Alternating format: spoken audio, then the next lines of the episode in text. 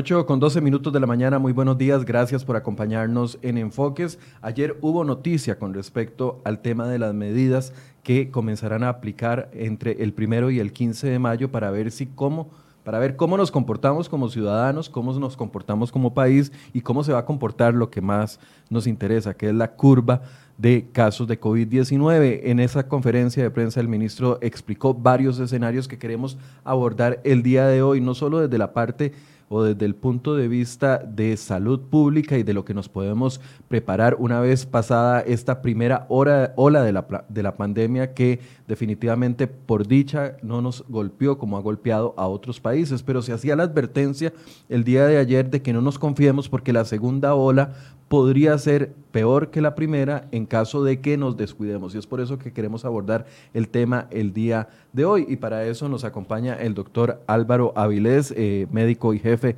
de infectología del Hospital México, para poder explicar, ir detalle a detalle cómo hemos pasado esta primera ola de la pandemia y qué nos espera para en los próximos días. Doctor Avilés, buenos días, muchas gracias por acompañarnos. Buenos días, con todo gusto.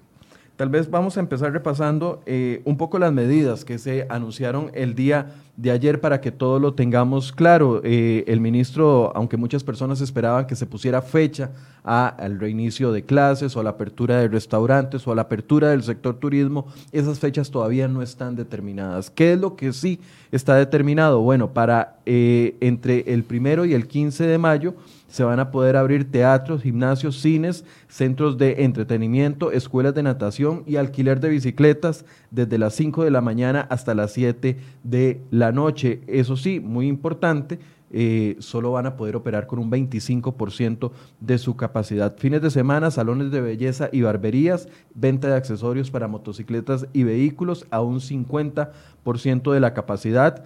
Eh, playas e iglesias van a continuar cerradas, así como el curso lectivo que les decía. En residenciales la apertura de zonas comunes depende de las juntas de las administraciones de cada uno de los residenciales y pide el gobierno mantener el teletrabajo. La restricción vehicular pues se mantiene de la misma forma que ha venido operando hasta el momento y vamos a tener una nueva actualización de esas medidas a partir del 15 de mayo. ¿Qué es lo que planteaba ayer el ministro? Bueno, que pasamos esta primera ola. ¿Qué significa esto? Tal vez empecemos, doctor, explicando cómo nos fue también en esta ola pandémica, en esta primera ola pandémica, que aunque nos deja eh, seis personas fallecidas, muy lamentable el dato, eh, pareciera que los la cantidad de casos, 697 hasta el momento, es un número positivo para nuestro país. Así es, don Michael. Para empezar, yo creo que nadie puede negar que Dios nos ha tenido piedad, que somos un país afortunado una vez más en tantas cosas, porque incluso aunque mucha gente criticó que no hubo una respuesta plena de parte de los conciudadanos, eh, a pesar de todas las fallas, a pesar de todas las y los irrespetos a las restricciones vehiculares y demás, hemos tenido una fortuna grandísima de que bien que mal el pueblo ha respondido y ha logrado confinar la transmisión del microorganismo. Tenemos que tener muy claro que es una enfermedad de la que no conocemos absolutamente nada cierto. Conocemos de esta enfermedad lo que sabemos de que está publicada, que fue del 31 de diciembre a la fecha. Entonces es como si tuviéramos un bebé en nuestras manos y pretendiéramos adivinar si en el futuro va a ser comerciante o futbolista o qué. No, no, podemos. Esto nos obliga a ir entendiendo en una forma muy dinámica toda la información a tal punto que la gente encontrará y, y, juzgará injustamente, encontrará contradicciones entre lo que se ha dicho y lo que se está diciendo o lo que se va a decir. Pues eso obedece a la necesidad cambiante que responde al, comportamiento cambiante de la enfermedad. Las restricciones eh, necesarias como son no pueden ser absolutas, partiendo de que no tenemos un conocimiento absoluto del comportamiento de la enfermedad bajo otros escenarios. Si nosotros comparamos la Lombardía, comparamos España, bien que mal Irán, Lombardía, para recordarle a la gente, la zona más afectada de Italia, donde se han dado mayor cantidad de contagios y mayor cantidad de fallecidos en la primera ola pandémica, de hecho. Así es, en el norte de Italia. Este, ahí tenemos la evidencia de, lo que fue la transmisión facilitada por el desconocimiento que, del fenómeno que se enfrentaba y es una de las principales ventajas de las que nos hemos servido en Costa Rica, pero dolorosamente no en toda América Latina. Habiendo sido uno de los últimos continentes en haber recibido el impacto, tenemos eh, orgullo y satisfacción de ver la respuesta costarricense, pero tenemos dolor al ver la respuesta ecuatoriana, al ver las condiciones que le dejan a uno tantas dudas con mucho respeto del pueblo de Nicaragua. Entonces, ahí es donde menciono que somos muy afortunados. Y esas restricciones dinámicas van a seguir siendo dinámicas, tendrán que cambiar. Parte de lo principal que dijo ayer el señor ministro es que veremos si se pueden seguir mejorando esas restricciones o si tenemos que echar marcha atrás. Mm. Ahorita, aunque los números son positivos, no hay nada ganado. No, no, no hay nada ganado. Decía en alguna película estadounidense que nada se termina hasta el que no cante la dama gorda. Pues bien, no ha ni siquiera empezado a cantar. No podemos pretenciosamente sacar conclusiones permanentes a partir de situaciones temporales y transitorias. Doctor, ¿cómo explicarnos, o sea, más allá de, caer en triunfalismos, porque yo sé que, y, sigo manteniendo esta posición de que es muy peligroso caer en triunfalismos, pero más allá de eso, ¿cómo explicarnos el tipo de golpe que hemos visto en otros países no solo en la cantidad de casos, sino en la tasa de mortalidad y ver lo que nos pasó a nosotros. Y aquí es donde planteo, tratando de, ponerme del otro lado, un escenario. Nos cubrimos tanto de que en esta primera ola, o sea, nos cubrimos tanto al decir, nos preparamos tanto, eh, pusimos medidas tan extremas, que esta primera ola pasó prácticamente eh, con este bajo impacto por la cantidad de restricciones, pero el peligro sigue latente afuera. No sé si logro ah, explicarme. Sí, sí, yo, yo creo que sí, se explica claramente, don Michael. Hay, hay, muchas cosas que considerar, porque usted baja unos cuantos kilómetros y ve de Panamá la cantidad de casos positivos, la cantidad de fallecidos, y que es una sociedad con un poder económico bastante más libre que el de nosotros con un muy buen nivel educativo en términos generales, pero con una situación que Costa Rica no tiene, que es que no en vano Panamá es el centro de las Américas. La palabra que usan ellos en inglés es the hub. este, son la conexión de las Américas y del mundo. Esto significa una inmensa cantidad de personas migrantes muy difíciles de controlar.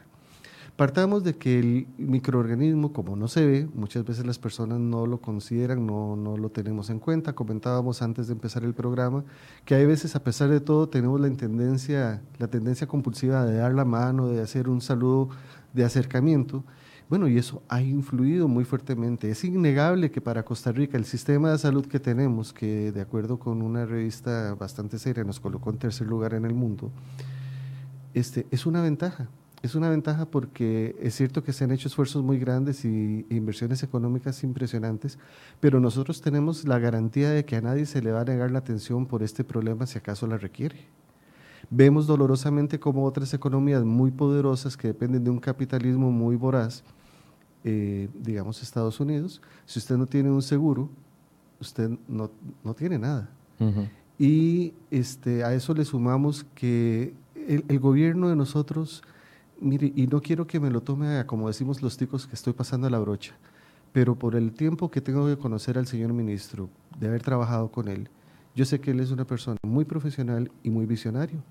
Desde muy temprano nuestro gobierno reconoció los reportes internacionales y empezó a tomar medidas. Cerramos fronteras tempranamente, restringimos viajes, controlamos una serie de cosas que otros países o no lo hicieron o lo hicieron tardíamente. Esa fue la clave para nosotros. Yo creo que es la suma de todo. Y hay cosas más que la gente no considera, porque estamos hablando de solamente las acciones biológicas, perdón, sociales y políticas. El costo económico y social de haber dicho voy a cerrar, voy a hacer restricciones, nos ha golpeado muy fuerte, pero nos estamos ahorrando un costo biológico terriblemente insoportable. No es lo único nosotros estamos somos un país que está en zona templada y ya hay bastantes reportes que hablan de que pues desde que la mayoría de los pacientes que países perdón que han tenido gran impacto están más allá del trópico de, cáncer con temperaturas más bajas ya se sabe que el virus tiene una capacidad de permanecer viable a temperaturas bastante más bajas que las que tenemos en el trópico. Y sin embargo usted de nuevo con mucho respeto, pongo el ejemplo de Ecuador, eh, uno esperaría una de las zonas más tórridas por estar justamente en la línea ecuatorial, pero ahí se reúnen otra serie de condiciones sociales que se mezclan con las biológicas. Nivel de pobreza, nivel educativo, acceso a sistemas de seguros, acceso a sistemas funerarios que colapsaron violentamente y sobre todo colapsaron porque las personas enfrentaron una segunda epidemia que, que se ha invisibilizado, que es el temor, es el pánico. Mucho de lo que han vivido otros países obedece al pánico. ¿Qué voy a hacer yo si yo me contagio? ¿Por qué? Porque yo no me quiero morir, pero tal vez porque yo sea el proveedor de mi familia y tengo personas pequeñas que dependen de mí o porque soy cuidador de ancianos con factores de riesgo.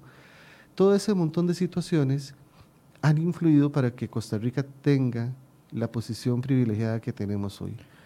Veamos el panorama que eh, nos planteaba ayer el Ministerio de Salud. Por favor, Federico, nuestro compañero, que nos ponga el primer, el, anterior, la foto anterior donde se ve las dos olas, por favor, Federico, para poder ir eh, desmenuzando esa, ese planteamiento. Porque, a ver, yo, yo lo que decía era, doctor, nos pusimos eh, en otra durante esta primera ola nos metimos en un iglú, nos protegimos, salimos medianamente bien librados. Así es. Pero tenemos una desventaja que ya otros países eh, no la tienen, aunque con un precio muy alto, y es la gran cantidad de contagios y la gran cantidad de muertos. Y es que ellos ya comienzan dentro de su población a tener algún tipo de inmunidad, si es que eso existe. Así es. Nosotros no.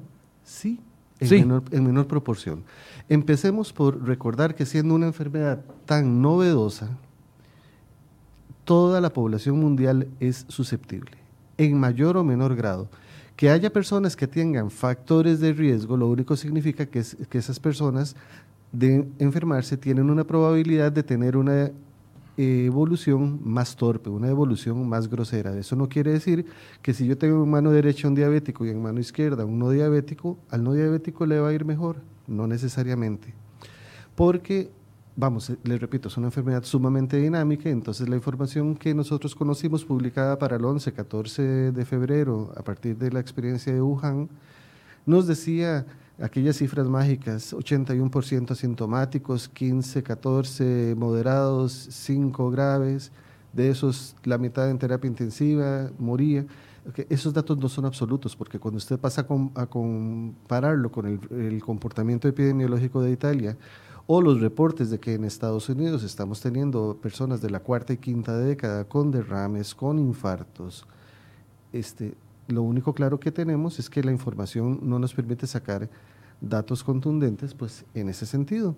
Entonces, las medidas que se han promovido por la Organización Mundial de la Salud y que han ejecutado los diferentes gobiernos, lo que buscan no es otra cosa más que alargar el tiempo e, en, donde el, microorganismo pueda estar presente con un impacto muy bajo.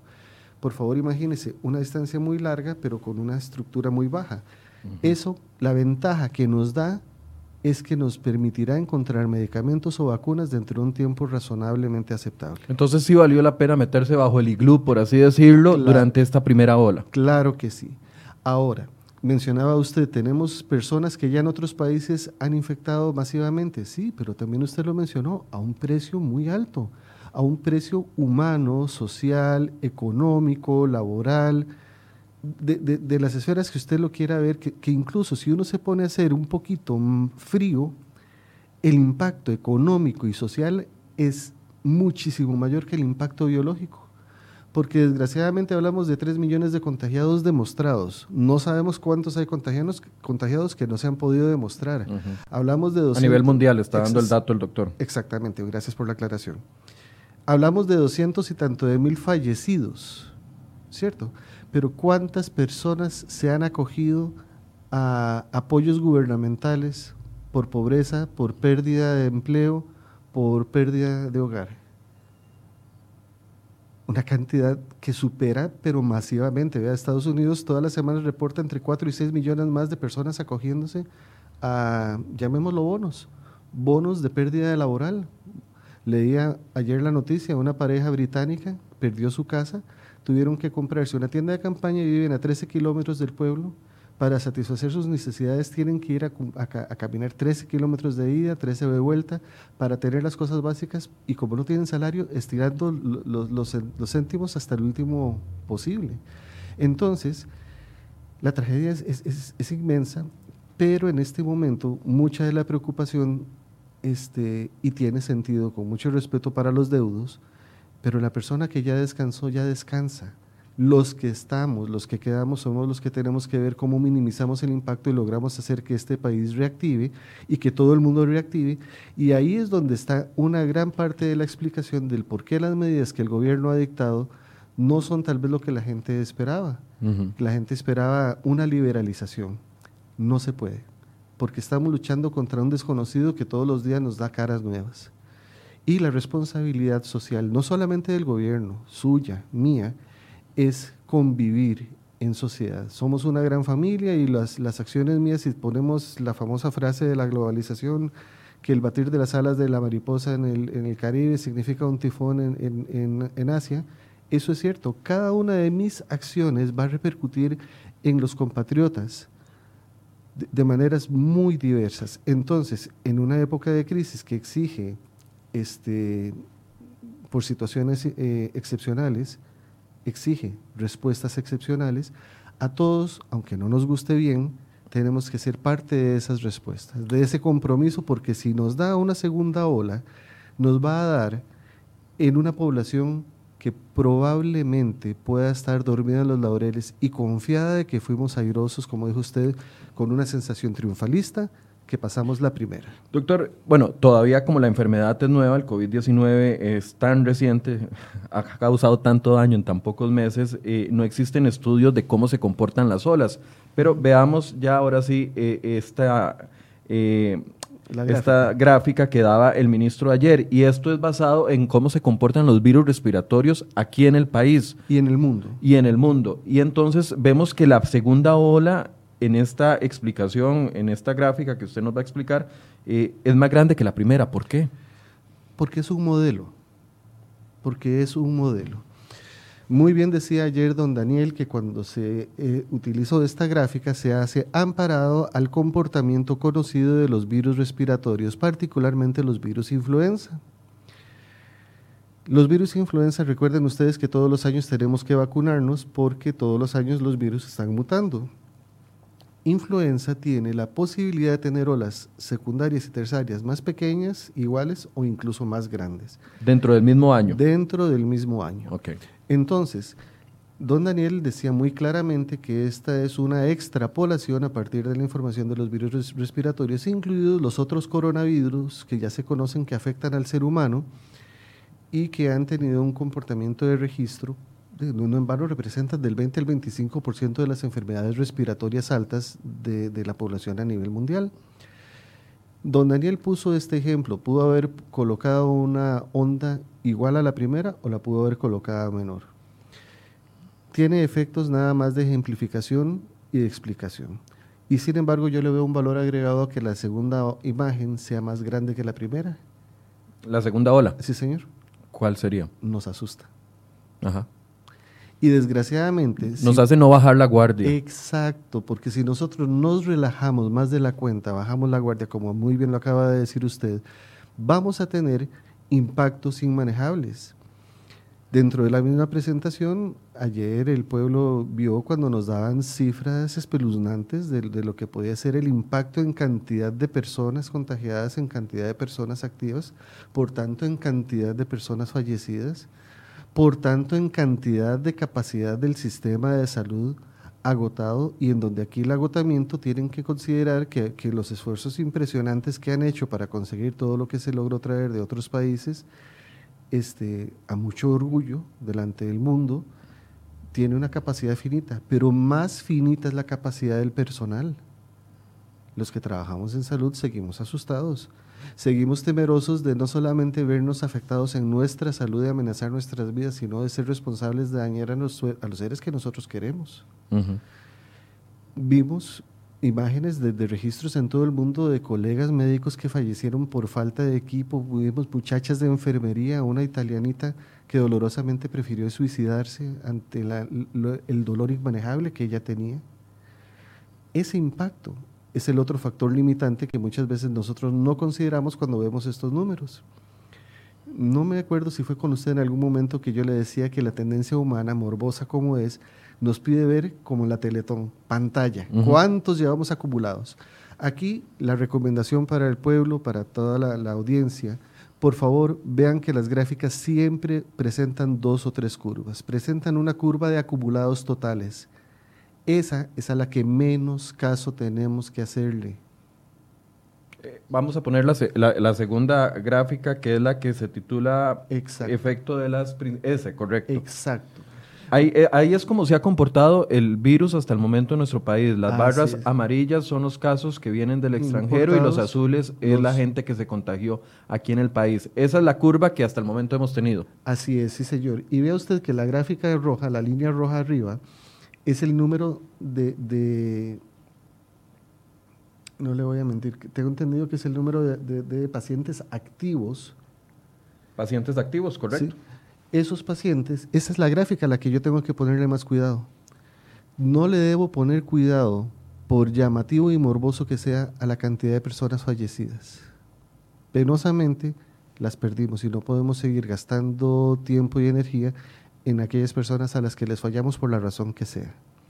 Tenemos que concentrarnos en los que están activos y provocar que al haber menos activos haya menos transmisión, que la tasa de contagio baje a un modo razonable, de modo que se siga inmunizando a la población en una forma paulatina que no agote y no colapse los sistemas de salud. ¿Por qué decimos que pasamos la primera ola? Porque llegamos a un punto donde, porque hasta el momento tenemos 697 casos al reporte del día de ayer, pero lo que, como usted decía, hay que ponerle atención a los casos activos. Decimos que pasamos la segunda ola, la primera ola porque tenemos un pico, pero pero le vamos restando los casos activos y ahí es donde vemos una caída, por así decirlo. Exactamente, exactamente.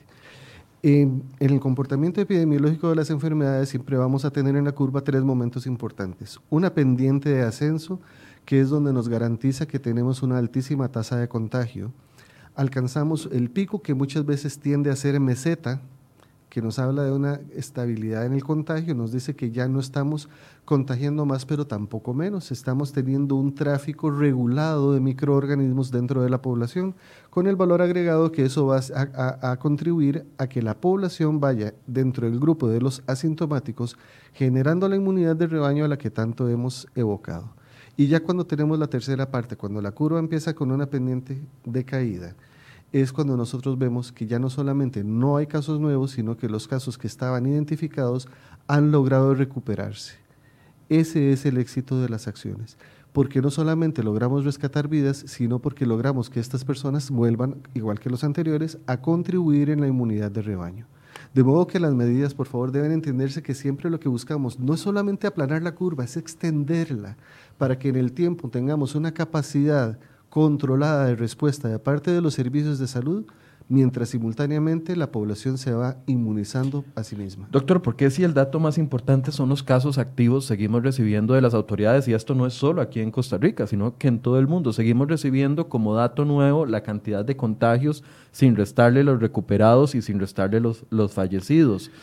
Eh, o sea, se, sigue manteniendo, por ejemplo, sabemos todos los días y entonces tenemos la impresión de que crecimos dos, datos, dos, dos dos casos, tres casos, seis casos, siete casos. Porque si el dato más importante es el número de, pacientes activos, seguimos recibiendo como dato principal el acumulado? Viera que yo personalmente, yo no recibo como principal el acumulado. Tal vez será por mi claro, formación. Claro, pero es por su formación, porque usted es médico, pero la, la, población desde afuera lo vemos distinto. Claro, pero ahí hay varias razones. Bueno, primero, eh, los, los colegas epidemiólogos me podrán corregir si estoy equivocado, pero es parte de la normativa de presentación de resultados ah, incluir el universo, el número acumulado, el número de fallecidos, el número de activos, el número de recuperados. Todos esos datos se analizan en el contexto global. Penosamente, penosamente, las personas que no sabemos de ciertos temas, hay veces nos fijamos, nos obsesionamos con cierto tipo de de datos a los cuales tendemos a sobrevalorar.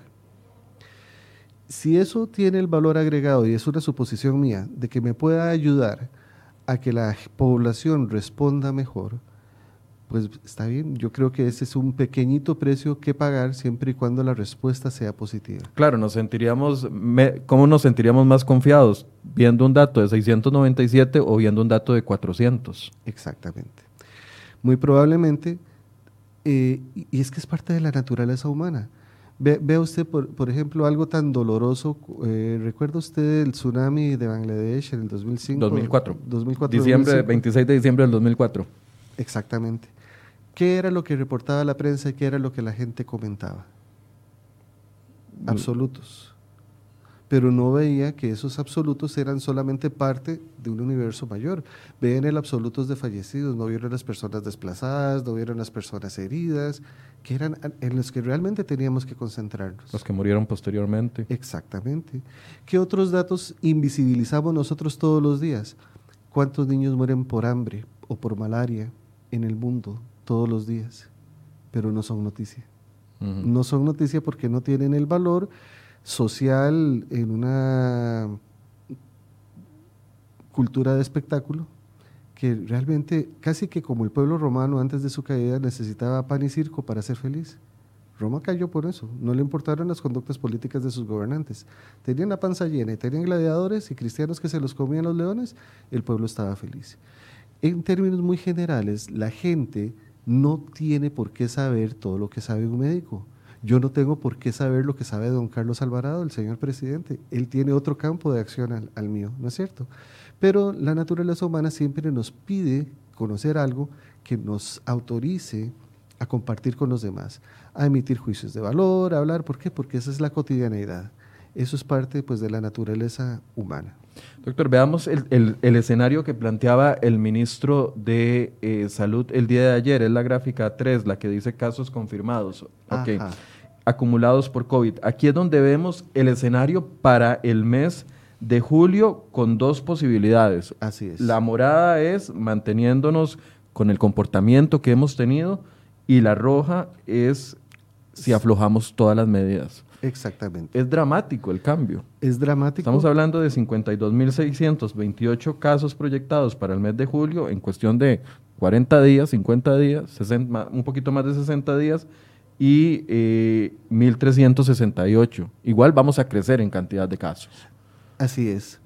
Para empezar, quiero destacar que estos son modelos con base en la información disponible, pero que intrínsecamente tienen la probabilidad de tener alguna falla en su capacidad de predicción. Entonces, esta información, con mucho respeto, le pido al pueblo que la entienda como que el modelo nos da una idea, no, no nos hace una promesa. ¿Podría ser más o menos? Dios permita que sea menos, pero dolorosamente sí puede ser más. Vea usted qué significa. Esta gráfica dice casos confirmados, es decir, aquellas personas a las que de acuerdo con la definición operativa que se tiene actualmente, se les ha podido demostrar el examen de laboratorio que confirma la presencia del microorganismo. Pero eso significa que es la punta del iceberg. Debajo de la línea del agua hay una inmensa cantidad de personas asintomáticas a las que no les hemos hecho la prueba y que pueden ser transmisores de la enfermedad. Entonces, este dato eh, realmente despeina, porque si nosotros asumimos la información que publicaba hace un tiempo China, que por cada un sintomático hay nueve asintomáticos, si yo tengo confirmado 50 mil, quiere decir que tengo 450 mil más que andan por ahí regando virus, ¿cierto? Ahora, si nosotros lo vemos desde un punto de vista muy frío y utilitario, el sistema de salud del país cuenta con aproximadamente 5.000, 5.500 camas de atención en general, tanto en privado como en público. Pero de esas camas, menos del 10% son de terapia intensiva. Que no es lo mismo de unidad de cuidados intensivos. Sí, señor. Es lo mismo. Es lo mismo, sí, señor. Es que eh, en realidad la especialidad se llama cuidados, eh, terapia intensiva y cuidados críticos. Ese es el nombre de la especialidad, solo que nosotros hablamos de intensivistas y de UTIs o de UCIs, pero para efectos nuestros en este momento es lo mismo. Las unidades especializadas con personal y equipo especializado para dar soporte ventilatorio, soporte renal, soporte cardíaco, porque ya hemos aprendido que esta enfermedad no se comporta diferente de otras, pero tiene manifestaciones más aceleradas en comparación con, otras eh, enfermedades previamente conocidas. Si nosotros tenemos 50 mil personas confirmadas y seguimos el modelo chino, 40 mil van a estar con muy pocos síntomas. Pero los 10 mil que nos quedan... Van a necesitar hospitalización. probablemente. Y ahí estamos más que duplicando la demanda para la capacidad de camas que tiene el país. Si tenemos que entrenar 10 mil, no tenemos camarotes. Qué pena, ¿verdad? Y resulta que de esos 10 mil que quedan, nosotros sabemos que por lo menos 2.500 van a ser candidatos a terapia intensiva y que por lo menos, según el modelo de Wuhan, 1.300 fallecerán, se haga lo que se haga. Ese es un costo que ningún sistema puede soportar, ninguno. ¿Por qué? Porque entre otras cosas yo quiero dejar claro y, que la gente sienta que el impacto es, es global. Hay gente, el otro día me tocó oír decir a alguien, ah, no, es que los de la caja están seguros, ahí tienen sus salarios y no se los han tocado y no se los van a tocar. No es cierto. Con tantas personas que ya no están trabajando y ya no cotizan, el sistema está viendo amenazada su capacidad presupuestaria. Entonces, el temor que tiene la empresa pública y que ha tenido que sacrificar la empresa privada muchas veces está afectando a la institución. Y si se acaban las capacidades de compra las reservas instrumentales de, equipo y de todo lo que pueda hacer, se vuelve soberanamente trágico. Por el otro lado, nada más quiero dejarle una inquietud. Ningún sistema de defunciones tiene capacidad de dar sepelio a más de mil personas al mismo momento. Eso nada más en el caso de este modelo, que fueran los casos confirmados. Pero dentro de la misma presentación del señor ministro, mencionaban en la otra gráfica los casos activos. Hay una cuarta gráfica, por favor, Federico, para que el doctor nos la explique. Esa es. Esa, exactamente. Que pasamos de tener un reporte de un estimado de 52 mil, 53 mil casos confirmados a tener 32 mil. 371 casos activos. Casos activos para, siguiendo ese modelo, para mayo perdón, para junio, en el peor de los escenarios. En el mejor de los escenarios, estamos bajando de los estimados 1.300 confirmados a... ¿Qué pena? No, pusieron el número y no me da la vista. ¿El de 32.000? Sí, el número de, del mejor modelo. Si hacemos caso, el que está en morado. No, no lo pusieron. No lo pusieron. Mm. Pero vea usted en la gráfica. 1368, perdón. 1368. En la gráfica anterior. No, pero es... En esta. Ajá. No, en esta no lo pusieron, doctor. Sí, en, ese no lo, no lo pusieron. Bueno, pero vamos a lo mismo. ¿Por qué me interesan a mí los activos? Porque son los que por un lado consumen los recursos del sistema de salud. Son los que por otro lado no están aportando al sistema productivo del país, limitando la capacidad de recuperación económica pero también por un tercer lado pueden ser dispersores involuntarios de la enfermedad, lo que significa que a la larga del tiempo el fenómeno va a estar presente, para bien o para mal, en mayor o en menor medida. Pero tenemos que aceptar que este amigo vino sin que nadie lo invitara y se va a quedar. Ahora, la gente, la pregunta inmediata es, eh, si no queremos que para julio se, se dé esta, este pico tan, tan dramático, es más, son dos preguntas. La primera es, estos datos están completamente fuera de lo que hemos visto hasta el momento. ¿No, ¿Nos los están dando para asustarnos, nada más? No, nos están dando para contarnos cuál es la realidad. Yo no creo que las autoridades del gobierno eh, estén asumiendo una estrategia de susto. Lo que sucede es que la situación por sí misma asusta, que es diferente. Estos números nos los están dando para que nosotros seamos partícipes, que seamos protagonistas de la respuesta, minimizando el impacto, disminuyéndolo, haciendo conciencia de que el éxito depende no de lo que diga don Daniel o lo que diga el, el señor Macaya, no, el éxito va a depender de que yo sea capaz de aportar mi grano de arena. Creo que era con usted en otro momento que le comentaba que el éxito del sistema de salud se mide no en la capacidad de darle la salida a los pacientes internados, sino en la capacidad de no tener que internar pacientes. Ese es el éxito de nuestro sistema de salud. Pero el sistema de salud tiene un actor que no sabe que es actor protagonista, que es el pueblo. El pueblo es el que tiene que hacer las cosas por sí mismo. Yo no puedo esperar que, que, las autoridades de la caja vengan a abrirme mi boca, me pongan la pastilla y me hagan tragármela. Yo tengo que asumir mi responsabilidad, ¿cierto?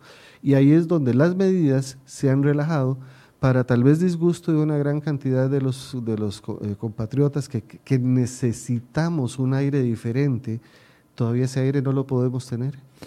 Ahí va mi segunda pregunta. Si no queremos esa curva y esta curva está proyectada para los meses de junio y julio, entonces quiere decir que las medidas tienen que permanecer con, con las grandes restricciones que existen hasta el momento.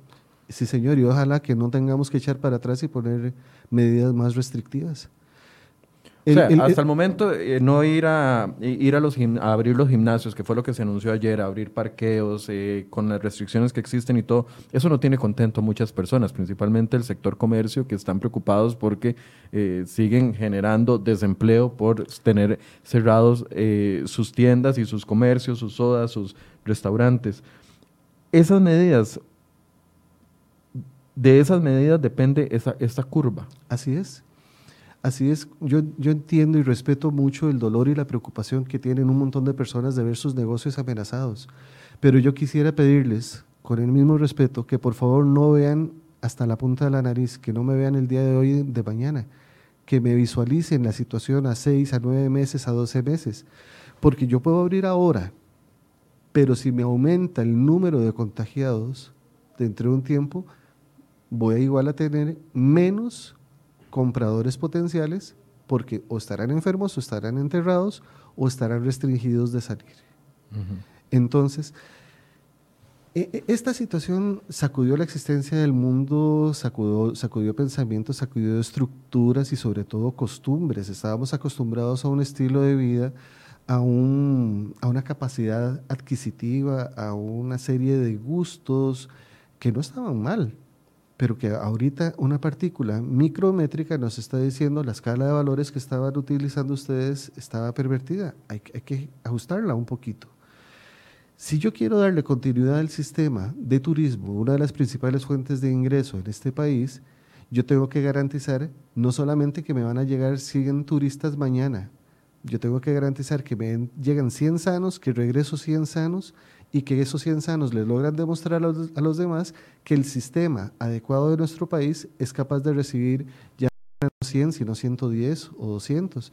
Y paulatinamente recuperaremos. Ahora, todos necesitamos hablar de algo instantáneo, pero si también tenemos que tener claro es que la capacidad de producir medicamentos específicos y vacunas no está a la vuelta de la esquina. No está a la vuelta de la esquina. El mejor modelo para los esquemas vacunales, eh, en un proceso normal, una vacuna puede requerir 10 a 15 años de investigación y trámites antes de comercializarse. Los modelos vacunales actuales están hablando por una metodología muy novedosa, tal vez de un promedio de 10, perdón, 18 meses. Y aún así 18 meses es mucho tiempo para cualquier economía. Pero tenemos que dejar muy claro que los 100 colores que yo me gane hoy puede que nunca más me los vuelva a ganar si mi sistema cae. Doctor, viene la, ya empezaron las lluvias. Eh, mm. De hecho, eh, esta semana, hoy, los que nos levantamos temprano, a las 4 de la mañana, había full aguacero eh, aquí en el Valle Central y en varias zonas. ¿El tema de las lluvias puede empeorar el panorama? Tenemos que pensar que sí. No lo puedo garantizar porque vamos a lo mismo, es una enfermedad de la que estamos aprendiendo. Pero si nosotros nos remitimos a comparar el histórico de las otras enfermedades respiratorias, nosotros vemos que todos los años el cambio de estaciones climáticas representa un repunte en el número de casos.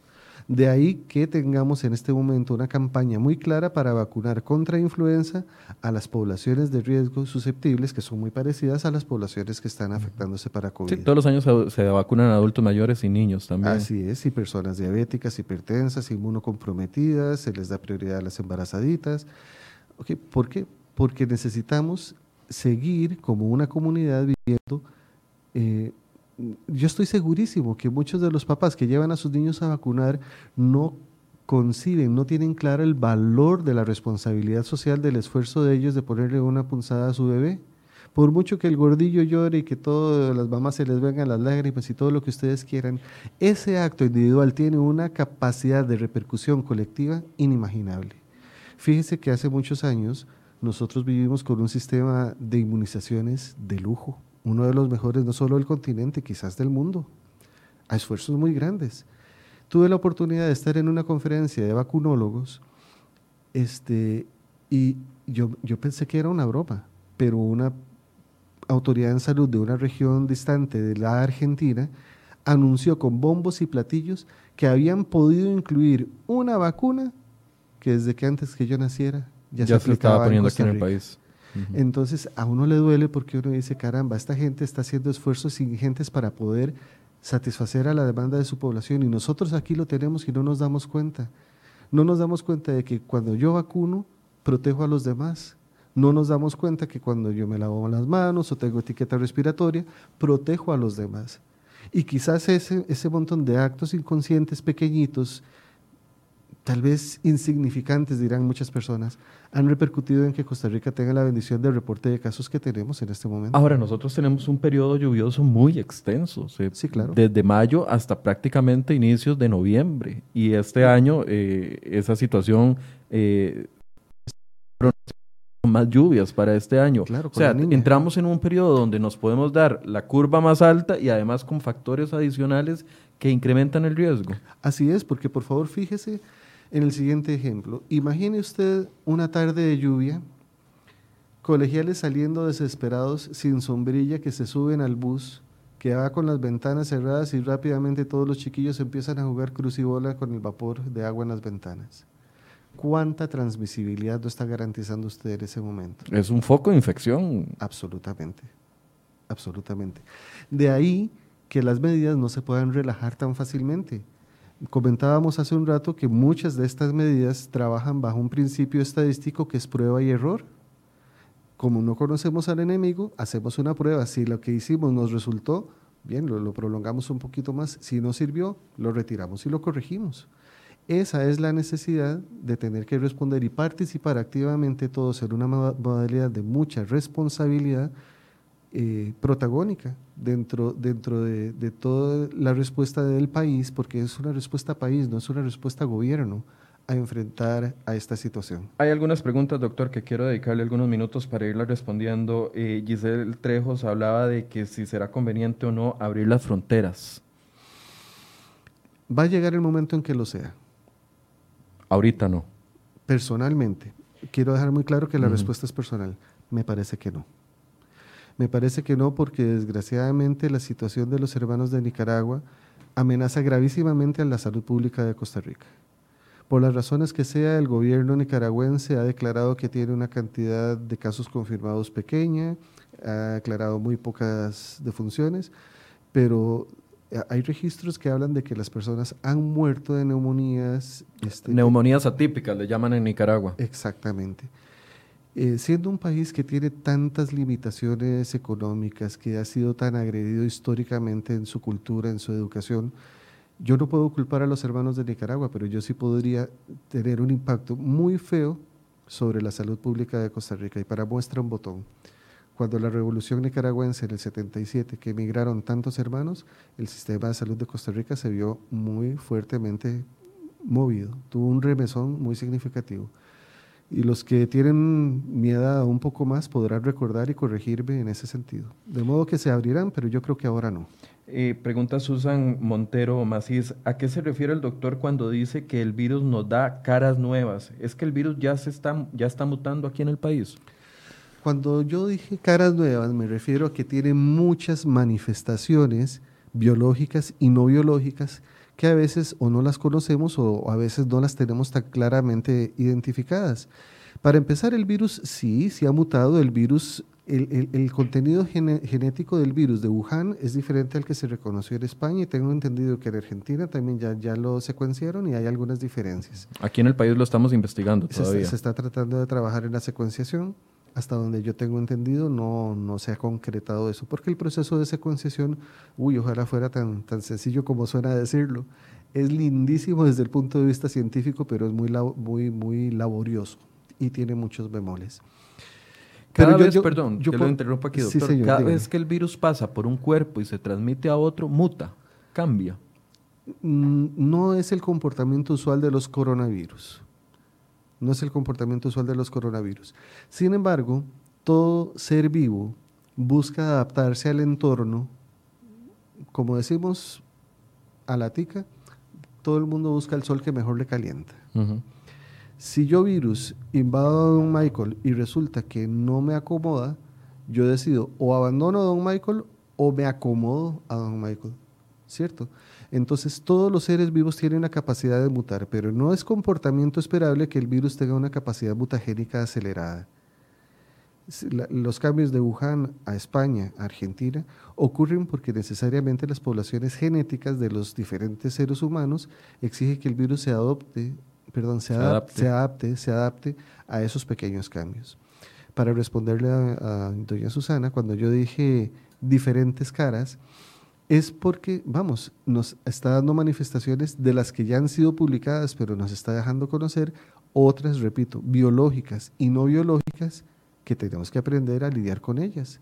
Y lo, más importante, siendo yo científico con educación biologista, yo creo que no es la respuesta biológica, es la respuesta social. Porque para que yo pueda tener dominio sobre la respuesta biológica, yo tengo que tener una adecuada, una un concierto de respuestas sociales que como una sinfonía suene agradablemente. No me sirve que la trompeta me suene en la sabana y los tambores en la catedral. Tienen que ser respuestas conjuntadas. Ahí de, de, que no se le puede atribuir no solo al gobierno o al ministro de salud o solo a la población el éxito o, o, fracaso que tengamos con el manejo de esta pandemia, porque es un trabajo de todos. El ministro puede, ser lo que, puede decir lo que quiera, que eventualmente si las medidas no se cumplen, entonces... Y no va a ser culpa de don Daniel, porque al final de cuentas el actor soy yo. Doctor, ¿hay transmisión comunitaria en el país? ¿Hay evidencia? Porque esa es una de las constantes preguntas que se hacen en las conferencias de prensa. El ministro ha dicho, ah, por un tiempo mantuvo de que no existía evidencia y después no, no, ha, no ha clarificado el tema. Evidencia como tal, contundente, hasta donde yo conozco no hay pero como científico, como médico, yo tengo que esperar que llegue el momento. De la misma manera que respondíamos antes, que llegarán a abrirse las fronteras cuando la situación madure, cuando el virus madure en su relación con la población costarricense, habrá transmisión inevitablemente. Transmisión comunitaria es persona a persona sin que se logre identificar de dónde, quién fue el que contagió, por decirlo. Yo, perdón que lo limite a, un lenguaje tan básico, pero es para que, todos entendamos. Usted lo dijo muy bien, usted lo dijo muy bien. Hay un ejemplo muy bonito que anda circulando por la internet. Si yo me pinto mi mano de rojo y yo se la doy a usted, y usted ve su mano roja, usted sabe que yo fui su contacto. Pero después de 30, 40 personas más, la última persona no sabe en dónde se originó el problema, solamente sabe que lo recibió. Entonces, es de la misma forma que toda la población es susceptible, va a llegar el momento en que el virus va a tener una transmisión comunitaria facilitada. Va a ser la famosa fase 4 que la Organización Mundial de la Salud ha descrito y que lejos de ser la última, significa que es la más duradera, la que va a tener una tendencia a ser permanente. Para alivio de la audiencia, si este virus se comporta como se han comportado los otros coronavirus que han afectado al ser humano, excepto el SARS-1 y el MERS, van a poder ser más fáciles de transmitir, pero van a ser menos, menos virulentos, van a perder potencia de hacer daño. Pero para eso se lleva su buen tiempo. Va perdiendo potencia. Los otros coronavirus la han perdido. Ok, hay que esperar cómo se comporta Lo que estamos apostando es que vayan a tener un comportamiento de clase similar. Eh, nos preguntan por qué eh, en el país no se está, estoy tratando de encontrar la pregunta exacta, pero hablaba sobre las mascarillas, tal vez Angie me puede ayudar a ubicarla y decía, ¿por qué en Costa Rica no se están implementando el uso de mascarillas en supermercados como si lo están haciendo otras naciones o en transporte público? Bueno, al final de cuentas, el uso o no de mascarillas sigue siendo en este momento una decisión más que nada voluntaria. Sabemos que las mascarillas eh, generan una sensación de protección, una sensación de seguridad, pero quiero recordarle a la audiencia con mucho respeto que no es una protección absoluta. Las mascarillas de índole médico, de naturaleza médica, deben reservarse para el personal que atiende a las personas que están activamente enfermas y con gravedad. Yo no cuestiono que, que, una persona se siente insegura y que se haga su mascarita de tela y que la use y la lave y la reuse. Las personas tenemos que tener clara, claro que son mecanismos de barrera, pero que los microorganismos son muchísimo más pequeños que los poros de las fibras. Si vamos a ver una mascarilla quirúrgica de las comunes y corrientes que la gente ha estado usando estos días en la calle, tiene una capacidad de filtro para partículas de, un diámetro definido y después de unas horas de uso continuo se ha humedecido tanto que ya hay que descartarla. Las mascarillas N95 deberían colocarse una sola vez y no retirarse hasta después de 8 horas por eso son de naturaleza de, desechable. Por un lado desechable, pero iba a decir de, ambiente médico, porque ah, es donde tenemos un ambiente concentrado de microorganismos y hay que proteger al trabajador expuesto. Cuando por alguna razón las mascarillas N95 se deben retirar, autoridades internacionales recomiendan un máximo de cinco recolocaciones antes de tener que descartarlas. Como son tan caras, ustedes habrán visto que ya hay tendencias y prácticas y recomendaciones para reesterilizar y volver a utilizar y sinceramente, pues esas no, no son garantías, son recomendaciones, pero no son garantías. Muchas personas han acudido a comprar mascarillas de tela o las hacen en su propia casa. Y aquí es donde yo le quiero pedir a la audiencia que tenga mucho cuidado, porque ayudarán a filtrar las grandes gotas de saliva, pero las partículas de pequeño tamaño, incluidos los virus, no se van a filtrar. Los virus son como esa imagen que hemos visto duplicada en muchos lugares que ponen una mascarilla y le, aplican un desodorante eh, en spray y se ve como traspasan eso. ¿Ese es el tamaño ah, o, menor a eso de los virus? Muchísimo menor que eso. Imagínese, le voy a pedir que por favor recordemos la, unidad del metro. El metro, si nosotros lo dividimos en mil, tenemos milímetros. Si un milímetro lo dividimos en mil, tenemos micrómetros. Es una millonésima de un metro. Pues bien, el virus mide una, en unidades de mil millonésimas que se llaman nanómetros, 10 a la menos 9, mide entre 80 y 200 nanómetros. Y la mayoría de los poros de las telas que nosotros utilizamos, mm, si acaso serán del orden de micras, es decir, tenemos un factor de por lo menos mil en donde el virus va a poder moverse con suficiente facilidad si la fuerza de proyección del estornudo o del tosido lo, autoriza.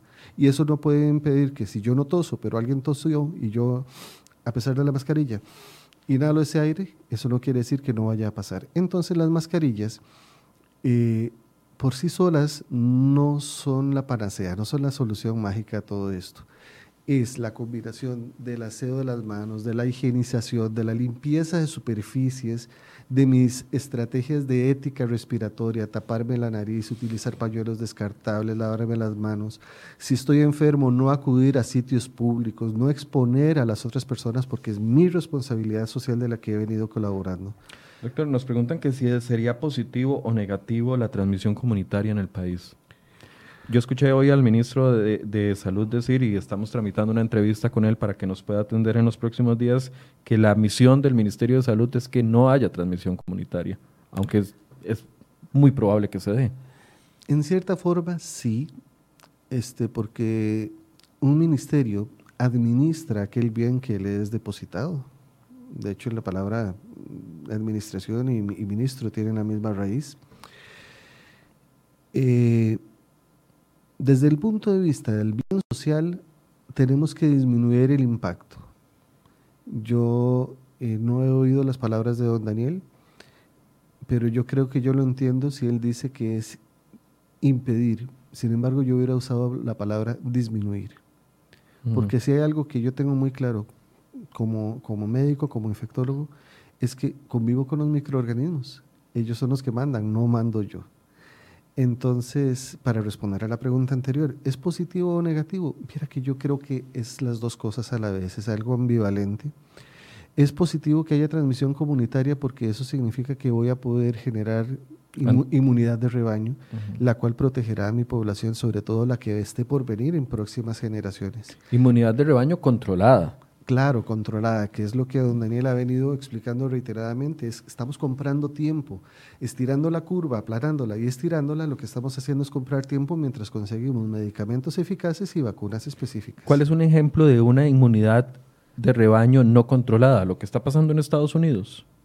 Es que eso ni siquiera es inmunidad de rebaño.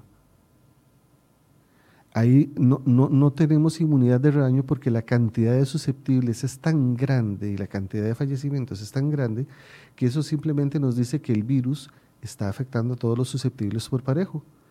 Los que no han sido afectados no han sido suficientemente eficaces en transmitir la, enfermedad de manera, digamos, asintomática para que otras personas puedan generar su inmunidad. La inmunidad de rebaño, recordemos que es aquel concepto en donde yo expongo a una cantidad de la población, 50, 70%, para que entonces el virus transmitiéndose entre esas personas cada vez tenga menos susceptibles y cada vez se genere más inmunidad para que si yo lo adquiera, yo no desarrolle la enfermedad, pero pueda compartirlo con personas susceptibles de, una manera un poco más eficiente, un poco más, más efectiva, si lo ponemos en términos tan, eh, e, economicistas.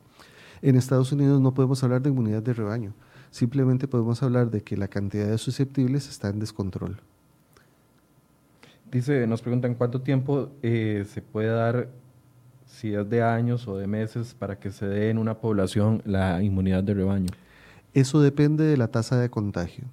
Quizás la audiencia haya oído hablar de un concepto que es el R0. Eso significa cuántas personas se pueden contagiar a partir de un caso índice. Si, si, este teléfono está contagiado, cuántas personas se contagiaron a partir de la exposición a él, ese es el R0. Este, hay países en donde tenemos valores de 2.5 y 3, es decir, que por cada un enfermo se infectan dos y medio o tres personas más. Alemania tiene en este momento reportes de un 0,7. Nueva Zelanda, que, ayer ah, anunció con bombos y platillos el control y el éxito, tiene una tasa de contagio de menos de 1. Entonces, a eso se suma que no solamente el hecho de estar en presencia del virus, también influyen cuántas partículas virales se han transmitido, es decir, la densidad, la carga viral que se está transmitiendo. Se habla de la susceptibilidad de la población, ya no solamente mía al respirar el aire, sino de la población en general, porque yo le puedo garantizar a usted que si vamos a China y, exploramos la sangre de los pobladores allá que tienen la costumbre de alimentos exóticos, probablemente tengan una serie de anticuerpos para las que nosotros no tenemos idea. Estaríamos preparados. Claro. Entonces, esa exposición a ellos los está protegiendo y de forma indirecta ellos nos están protegiendo a nosotros. Es, una dinámica muy bonita. Sí, es una interesante, doctor. Para ir concluyendo, algunas personas no están de acuerdo porque dicen que eh, con las aperturas que se dieron el día de ayer, porque eh, dicen que el, gimnasio es un, un, foco de contagio muy importante, que haya 25%, que cómo me va a meter a una piscina si eh, eh, el virus se contagia por partículas de saliva, etcétera, etcétera. ¿Qué podemos decir con respecto a eso? Para empezar, con mucho respeto, pues este, vean ustedes que el gobierno lo que da son recomendaciones, no son obligaciones al final de cuentas. He insistido en que los protagonistas somos los pobladores cada quien de nosotros tomará la decisión que mejor eh, estime. Sí les puedo decir que cuando el gobierno ha dicho, bueno, voy a abrir gimnasios son 25%, recordemos que es cierto que en el gimnasio hay mucha sudación, se, se, exhala mucho, hay mucho aire, por eso está pidiéndose que las zonas tengan las condiciones adecuadas de ventilación, preferiblemente natural, que la densidad de personas en el ambiente sea tal de modo que los recambios de aire al abrir las puertas, al abrir las ventanas, garanticen una dilución de los eventuales microorganismos que puedan estar presentes en el ambiente. Si al final de cuentas este, un poblador se siente inconforme con esa medida, pues yo creo no que... la aplique. Sí, que no la aplique hasta donde se sienta confortable. Igual en una piscina, yo puedo exponerme no solamente saliva, penosamente las piscinas recuperan un montón de, líquidos corporales humanos, sudor, orina, pero por favor también tengamos presente que el virus es principalmente de exposición a mucosas. Entonces, si yo sé que eso puede suceder, yo puedo utilizar mis anteojos, puedo utilizar mis tapones de nariz, este, trataré de estar con la boca cerrada. Si yo no me siento confortable con eso, pues llegará el momento en que yo lo termine eh, de aceptar y de, ser, de sentirme confortable. Son recomendaciones. Estamos en un sistema, gracias a Dios, donde el, gobierno respeta mucho la individualidad de las personas. Y tan es así que vean, ve usted, don Michael, que en este país todo el mundo opina, todo el mundo emite juicios de valor, pero la mayoría de las veces no tenemos suficiente fundamento. Las medidas que el gobierno ha dado a través del Ministerio de Salud están fundamentadas en evidencias científicas, no son eh, tomadas al azar o en forma antojadiza. Hay tres preguntas para ir concluyendo, doctor. La primera es de Adriana Rivera que le pregunta, ¿y las caretas de policarbonato son más efectivas que las mascarillas? Las caretas de policarbonato de lo que le protegen a usted es básicamente de la salpicadura que pueda llegar a sus ojos, a su nariz, a su boca. Pero no va a permitir que usted inhale el aire alrededor que puede estar cargado de partículas virales. Claro, porque la careta solo cae. Exacta. Tiene espacios abiertos abajo y a, los lados. Exactamente, entonces ese aire lo podemos respirar. De ahí lo fundamental del distanciamiento a pesar de usar mascarillas de, estas caretas de policarbonato, deberíamos ser capaces de seguir respetando la distancia del metro y medio, del metro ochenta, para, disminuir esas tasas de contagio. Alberto Quiroz, entonces hay que, hay que tener más contagios, no entiendo la posición. No es que hay que tenerlos, es que los vamos a llegar a tener, lo queramos o no queramos. Correcto. Lo que, lo que nosotros desearíamos es que no hubiera habido contagios, que no hubiera aparecido este SARS-CoV-2. Eso es lo que hubiéramos deseado. Pero estamos ya en esta mula y no hay más que jinetearla. Y tenemos que aceptar, nos guste o no, que las personas se van o nos vamos a contagiar. De ahí la necesidad de controlar los factores de riesgo. La obesidad, bajar de peso, tener la presión bien controlada, el azúcar bien controlado, tomar los medicamentos regularmente, evitar las zonas de riesgo. Es, la combinación de todos. Ojalá tuviéramos a Harry Potter aquí para que con solo una varita mágica ya se hubiera resuelto el problema. Pero es, todo muy, volviendo a hacer alusión a la pregunta anterior, son para muchas caras, muchas respuestas. Y por último, Patricia Arguedas dice, ¿es verdad que si se crea la vacuna se deben de poner los refuerzos igual que la vacuna de la gripe? Eso se sabrá hasta cuando que, se haga la vacuna. Hasta que se tenga la vacuna. Lo que sucede es que a la influenza no se le ponen refuerzos, se le ponen vacunas nuevas, porque año con año el virus de la influenza sí muta. La vacuna que a mí me pusieron el año pasado no es la misma que me voy a poner ahorita en mayo cuando ya está disponible. Muy probablemente no. La vacuna de la influenza es una mezcla de cuatro virus. La influenza son, es una familia de virus que tiene tres familias, A, B y C. La familia C prácticamente no produce lesión sobre los seres humanos.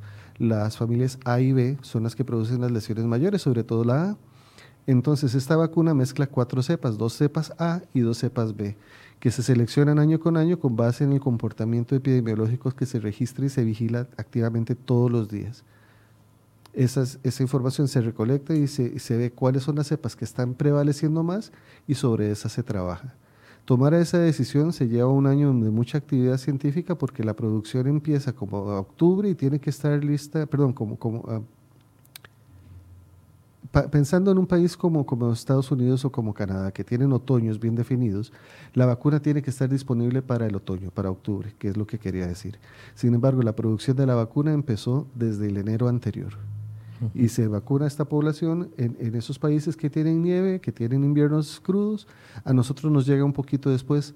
¿Por qué? Porque pues tenemos una, una, una estacionalidad diferente, un comportamiento climatológico diferente y nos da un comportamiento que si a ellos les afecta en el otoño y en el invierno, a nosotros nos es perenne, nos afecta continuamente a lo largo del año y por eso tenemos tres picos a lo largo del año. Sobre vacunas, ya para cerrar, entonces, eh, vacunarme ahorita en los próximos días para la temporada que viene, ¿va a ayudarme de algo o no? Específicamente por coronavirus, no, porque no es una vacuna de, coronavirus, pero me ayudaría a prevenir algún factor de riesgo que podría llevarme eventualmente, no sé, a caer en un hospital y que ahí contagiarme o, exponerme. Claro que sí, porque no estamos solos con coronavirus en el mundo, estamos con otro montón de microorganismos.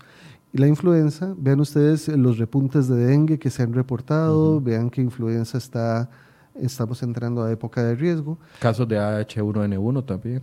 Exacto, porque es, es, que es influenza, al final de cuentas H1N1 es una de las designaciones de influenza.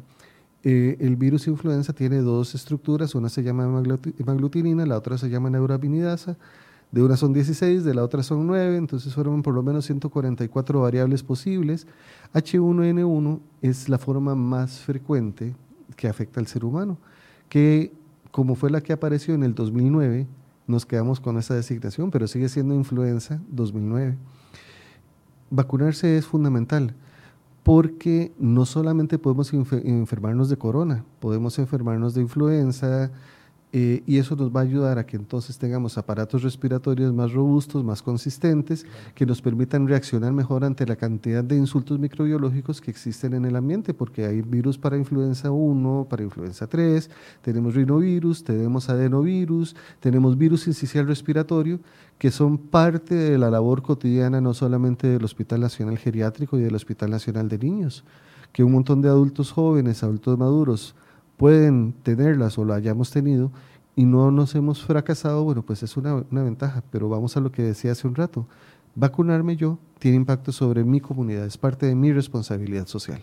Eh, muchas gracias, doctor Álvaro Avilés, infectólogo, jefe de infectología del Hospital México, que nos ha colaborado en muchas ocasiones y, se lo agradecemos porque eh, por su forma de explicar, que es muy, muy, muy clara. Para cerrar, Denis Vega le dice, doctor, yo trabajo en un servicio público, uso careta actualmente, uso guantes y uso mascarilla. ¿Qué otra recomendación me puede dar? Creo que está siendo suficiente, don sin conocer la naturaleza de su labor pública. Yo creo que, lo que me queda recomendarle es que no baje la guardia, que se lave sus manos con frecuencia a pesar de los guantes, que limpie la mascarilla, la careta, las veces que sean necesarias y que tenga claro que la mascarilla tiene una utilidad limitada. Entonces, si es del caso que la tenga que cambiar con frecuencia, por favor considere hacerlo. Pero le cuento que es admirable que una persona se preocupe tanto, no solo por sí mismo, sino por su responsabilidad hacia los demás. Doctor, un cierre. Bueno, de nuevo, don Michael, primero, muy agradecido por la oportunidad que, me dan de, llegar a nuestro pueblo, de llegar a un pueblo tan, tan digno del que me siento muy orgullosamente parte. Y recordarles, pedirles que seamos todos partícipes, que tengamos claro que los soldados somos todos. El hospital es un estandarte, el sistema de salud es uno de los adalides que identifica a Costa Rica a nivel del mundo, pero el éxito depende de todos nosotros.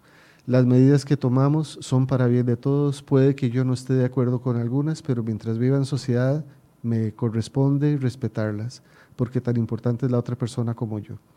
El éxito de esto depende de todos y cada uno de ustedes. No depende de caja, no depende de ministerio. Vean ustedes que Costa Rica, gracias a Dios, siempre ha salido adelante muy airosa, con la frente muy en alto. Y yo le tengo la esperanza de que ustedes nos van a ayudar a que esto sea así. No bajen las guardias. Por favor, cuando se han relajado las medidas de restricción, entendamos de que no nos están castigando por algo malo que hemos hecho. Entendamos que aunque sea difícil, es una medida de protegernos, de demostrarnos que nos quieren, de que todos somos importantes, no solamente en nuestras familias, sino en nuestras comunidades y en nuestro país. Cuando Dios mediante todo esto salga, le damos la mano a nuestros productores que están tan lesionados, le damos la mano a nuestros comerciantes, porque al final de cuentas Costa Rica va a salir y saldrá con la frente muy en alto. De modo que agradeciéndoles a ustedes la oportunidad de, acercarnos al pueblo, de tratar de colaborar en las dudas que tengan, nada más el ruego y la invitación de que peleen con nosotros y por nosotros. Buen día. Bien, gracias doctor Álvaro Avilés, como les decía, jefe de infectología del Hospital México que nos ha colaborado en varias ocasiones. Gracias a ustedes por habernos acompañado. Mañana a partir de las 8 tendremos otra entrevista de enfoques para que eh, nos acompañen y podamos analizar varios temas que tenemos pendientes para esta semana. Muchas gracias.